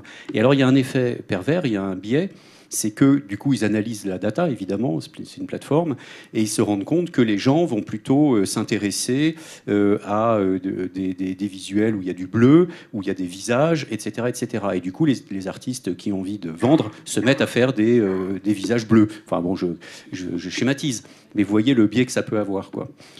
Donc c'est aussi le risque aussi de la télé du futur, c'est un peu ça, c'est qu'à un moment donné, elles se mettent à faire des visages bleus parce que c'est ça que les gens veulent consommer. Quoi. Une uniformisation. Oui, mais on est en train tous de- de- d'essayer de, trouver un équilibre, en tout cas de retrouver un équilibre entre euh, l'expertise, euh, parfois le- l'instinct du, du, euh, de l'artiste ou du rédacteur en chef ou du, ou du patron de programme, euh, qui a son expertise éditoriale, qui avant était la seule à, à- à- à dicter la loi euh, aux médias, avec aujourd'hui effectivement euh, des, le rôle des machines euh, ou le rôle des amis. Euh, c'est finalement un, un- un trépied sur lequel il est, il est aujourd'hui complexe de, de travailler, mais qui est indispensable. Cette, cette fameuse recommandation euh, euh, sociale euh, qui s'ajoute à la recommandation algorithmique et qui vient compléter la recommandation éditoriale. Laurence Conroy pour compléter? Oui, je dirais qu'il y a, mais, mais depuis toujours, une tension entre euh, l'uniformisation et la créativité. C'est-à-dire que plus vous créez des contenus uniformisés pour plaire au plus grand nombre, alors, tous vos visages bleus. Puis à un moment donné, le public va se lasser. Et puis, euh, un artiste va, va- va faire un visage rouge et euh, tout le monde va spammer. Ce que je veux dire par là, c'est que euh, bien sûr qu'il y a une homogénéisation et, et- et une circularité euh, des modèles qui fait qu'à un moment donné, ça se ressemble. Et puis en même temps, on l'a vu dans l'histoire de la télévision, trop d'uniformité tue aussi. La mode, c'est ce qui démode. Bah oui, tu- tue aussi euh, l'intérêt du public. Donc euh, la créativité, euh, à un moment donné, devient aussi quand même une valeur essentielle pour qu'un un modèle euh, persiste. Je pense par exemple à ce qui se passe avec les, les auteurs. Les plateformes, vous en parliez tout à l'heure, euh, les plateformes d'auteurs qui, qui veulent tous euh, publier euh, euh, leurs récits marchent très bien.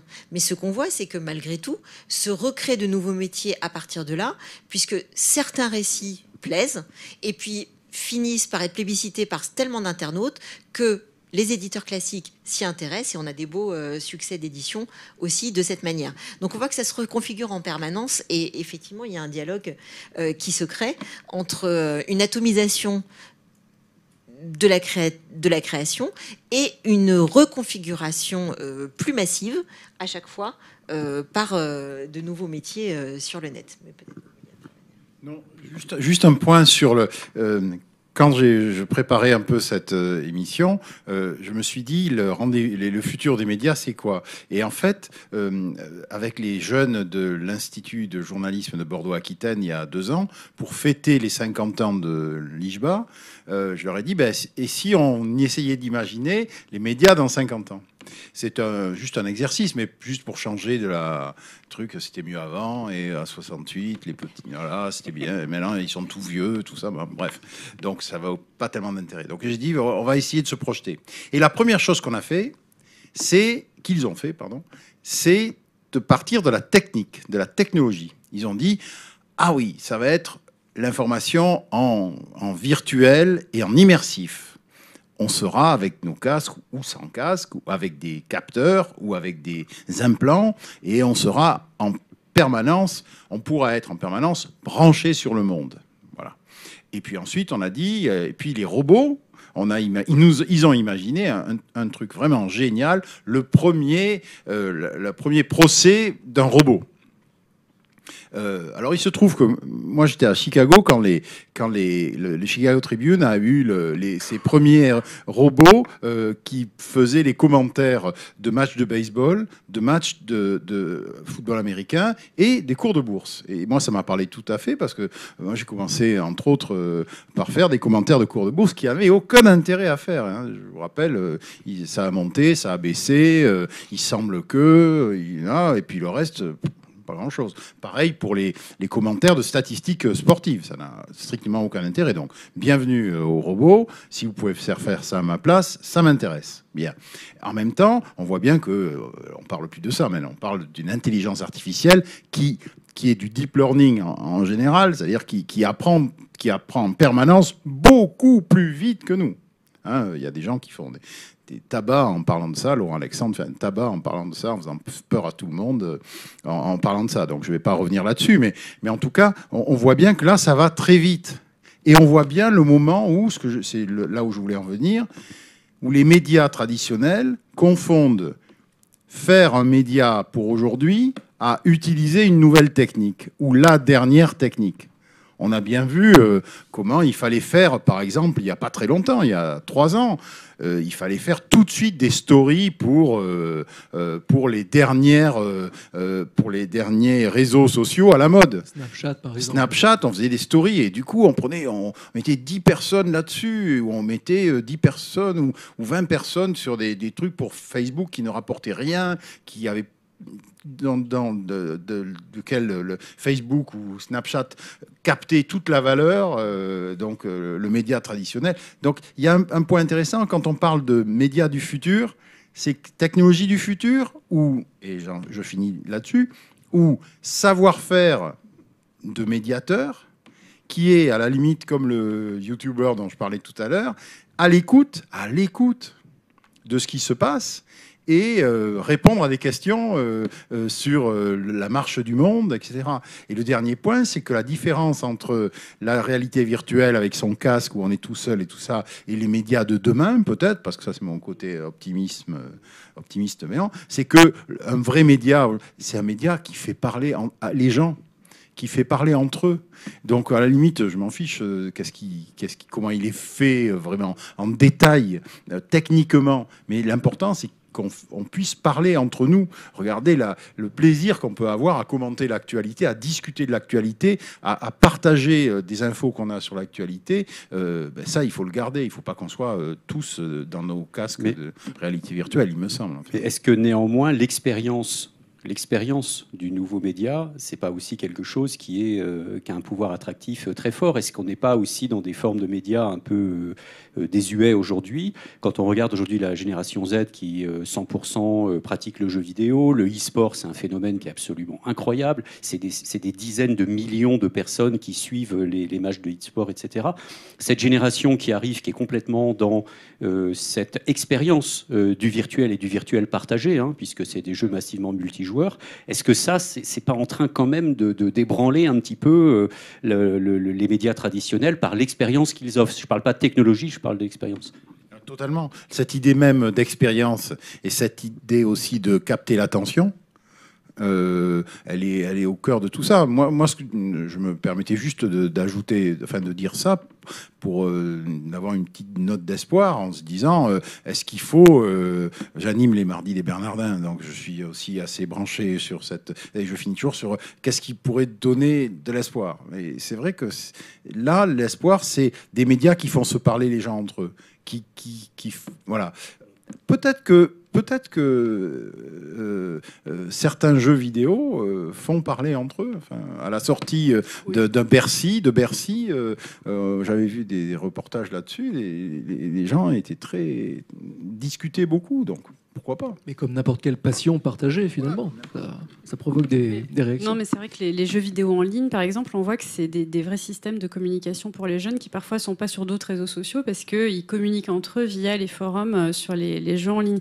Et je crois que ce désir du lien et du partage et de la conversion, on voit le succès du média brut. Euh, et eux, euh, leur engagement éditorial, c'est démarrer la conversation. Donc c'est vraiment euh, cette conversation, je crois que c'est assez visionnaire comme terme, parce que c'est ce dont toutes les générations ont envie, ont besoin, que ce soit sur les plateformes de jeux vidéo, que ce soit sur les plateformes numériques ou via les médias traditionnels aussi, qui suscitent aussi toujours beaucoup de conversations, mais qui aujourd'hui se sont déplacés effectivement sur les salons numériques, on pourrait dire. Laurence?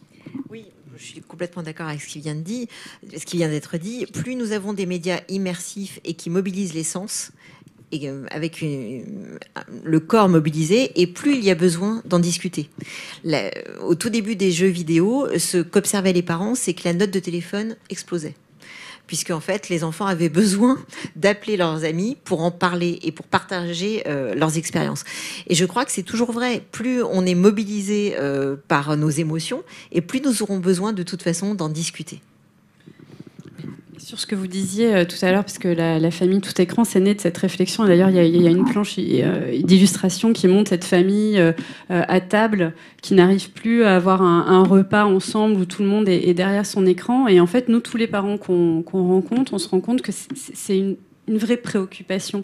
En fait, personne ne se satisfait totalement de cette situation, et il y a une réflexion à avoir sur comment on va maîtriser en fait ces outils pour parce que bien que le lien et la conversation se soient déplacés et qu'aujourd'hui on a plus de facilité à être tout le temps en échange et en contact derrière nos écrans, il y a quand même une, voilà, une, vaste prise de conscience et mobilisation de la part des parents pour euh, apprendre à maîtriser euh, ensemble euh, ces nouvelles technologies, ces nouveaux outils. Et pour rebondir là-dessus, enfin ce que vous avez dit tous les trois, le, moi je trouve qu'il y a un espoir, qu'il y a une belle promesse. Euh, alors ça a été dit tout à l'heure par, euh, par euh, Yael, mais j'avais noté également euh, ça dans un, interview, quelqu'un qui disait la question n'est pas de permettre aux gens de parler de religion ou de politique sur les réseaux sociaux, mais de trouver la manière de le faire qui permette de débattre de questions complexes. Et je trouve que ça c'est un vrai enjeu aujourd'hui. C'est effectivement pas la question de dire euh, il faut qu'on puisse parler de tout. La question c'est comment on va arriver à en parler sans se mettre sur la figure euh, voilà. Et ça, c'est des. Faut trouver cette manière-là. quoi. Oui, et la question du cyberharcèlement et l'expression de la haine sur Internet, enfin, on n'en a pas parlé, mais c'est quand même aussi des vrais sujets qui sont problématiques en termes éducatifs. Et ça, on l'avait bien dit. On va, ouvrir- enfin, on allait, on savait très bien qu'on allait ouvrir énormément de fenêtres. Et donc, désormais, dans chaque euh, émission à venir, euh, il y aura une vraie fenêtre ouverte sur les médias. Ça, c'est un engagement que que nous faisons. Euh, une dernière question, Niels. Ah bah, moi, j'en ai plein. Je te laisse une toute dernière. J'en ai plein. Est-ce qu'on peut faire, euh, alors je sais pas si elle va être très, euh, une question, on va partir un petit peu dans le futur. Philippe Stark a déclaré il y a quelques jours, il n'y a pas de futur pour le design. D'ailleurs, quelqu'un a parlé de l'éthique du design tout à l'heure. Design, voilà. Il n'y a pas, c'est un sujet dont on n'a pas parlé, mais qui aurait été intéressant. Il n'y a pas de futur pour le design. Ce métier n'a plus d'avenir. Pourquoi? En raison de la disparition des objets, la stratégie la plus intelligente de la production humaine s'appelle la dématérialisation, je le cite. hein. Autrement dit, nous allons vers le rien, un rien qui porte un nom, le bionisme. Et donc, euh, euh, l'idée, c'est de dire qu'on va intégrer de plus en plus de services dans le corps, directement dans le corps, euh, une sorte d'homme amélioré. Le produit sera votre corps. Alors, ma question, c'est est-ce qu'on va, on fait un peu de prospective science-fictionnesque, est-ce qu'on va vers un média biochimique? Euh, Yuval Harari parlait de, disait que finalement nous sommes des algorithmes biochimiques. Donc euh, si on pousse euh, un petit Ça, c'est le point Harari que nous atteignons maintenant depuis un an dans, dans chacune de ces émissions. Mais merci, Niels, parce qu'il faut. Non, il, faut a, il a raison, il- c'est important comme, euh, comme point. Euh, Peut-être pas biochimique, mais, mais au moins sacrément numérique euh, et probablement ambiant. Euh, je, je pense qu'on. Enfin, je pense. Il est probable qu'on soit dans un, dans un univers euh, quasiment euh, euh, comme un sac amniotique informationnel. Euh, on serait en permanence à l'intérieur de quelque chose où on se tiendrait informé d'une manière ou d'une autre, et sans écran d'ailleurs. On est déjà sur des futurs sans écran, avec des, interfaces euh, très très différentes qui n'existent pas, mais où, qui, qui sont euh, où, on serait totalement immergé en permanence dans, dans, cette, dans cette société de, l'information.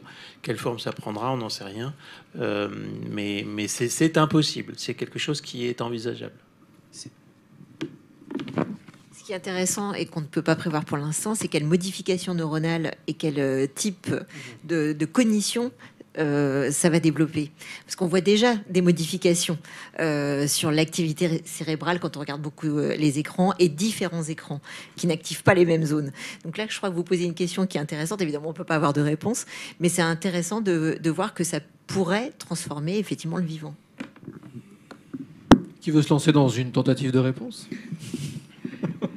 Non, moi, ce que je trouve euh, passionnant dans votre question, c'est quels enjeux ça va poser, euh, quels défis euh, sur euh, l'éducation, parce que c'est vrai que ce que Laurence Courroy dit, c'est vrai, on le voit surtout sur la toute petite enfance, la transformation des, compétences des tout petits enfants sur, ces nouveaux outils. Donc ça, demande aussi à l'éducation qui a un temps long, ça pose de multiples défis pour, euh, com- pour savoir comment répondre à ces, à ces nouveaux défis, mais je trouve que c'est plutôt, euh, plutôt, euh, plutôt exaltant. Serge Tisseron, qui participe à, à votre ouvrage, euh, était venu ici parler de ça. Et effectivement, il y a des vrais enjeux sur le plan cognitif. On voit bien que.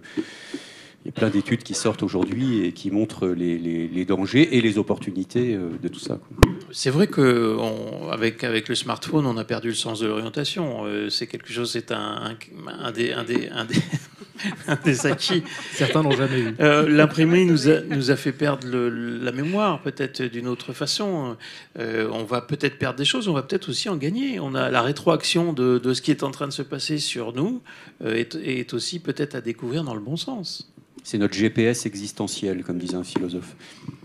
Niels, Niels, on a décidé de lancer un nouveau jeu aujourd'hui. Là, on prend de court absolument tout le monde. On est au début de l'été. hein, on est le 2 juillet 2018. Je date parce que, comme dans 8 ans, on se retrouvera et vous pourrez retrouver ce replay. Vous saurez qu'on est en 2018.